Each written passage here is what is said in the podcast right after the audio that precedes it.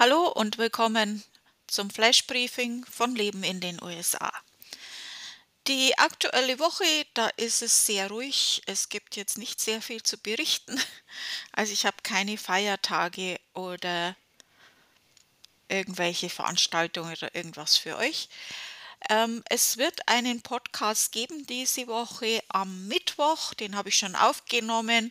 Und zwar werde ich euch darüber informieren, wie das ist mit der Europawahl, wann die stattfindet und wie und ob man als Auslandsdeutscher auch aus den USA teilnehmen kann. Also mehr Informationen dazu am Mittwoch.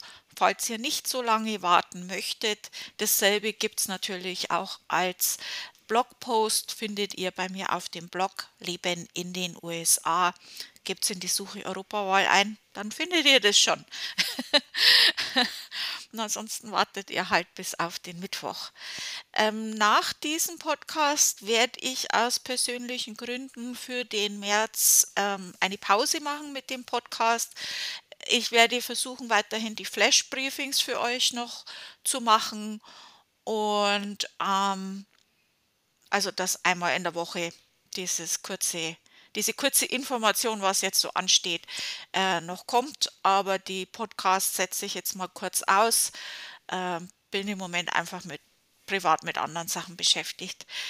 Äh, gut, dann vielen Dank fürs Zuhören. Weitermachen.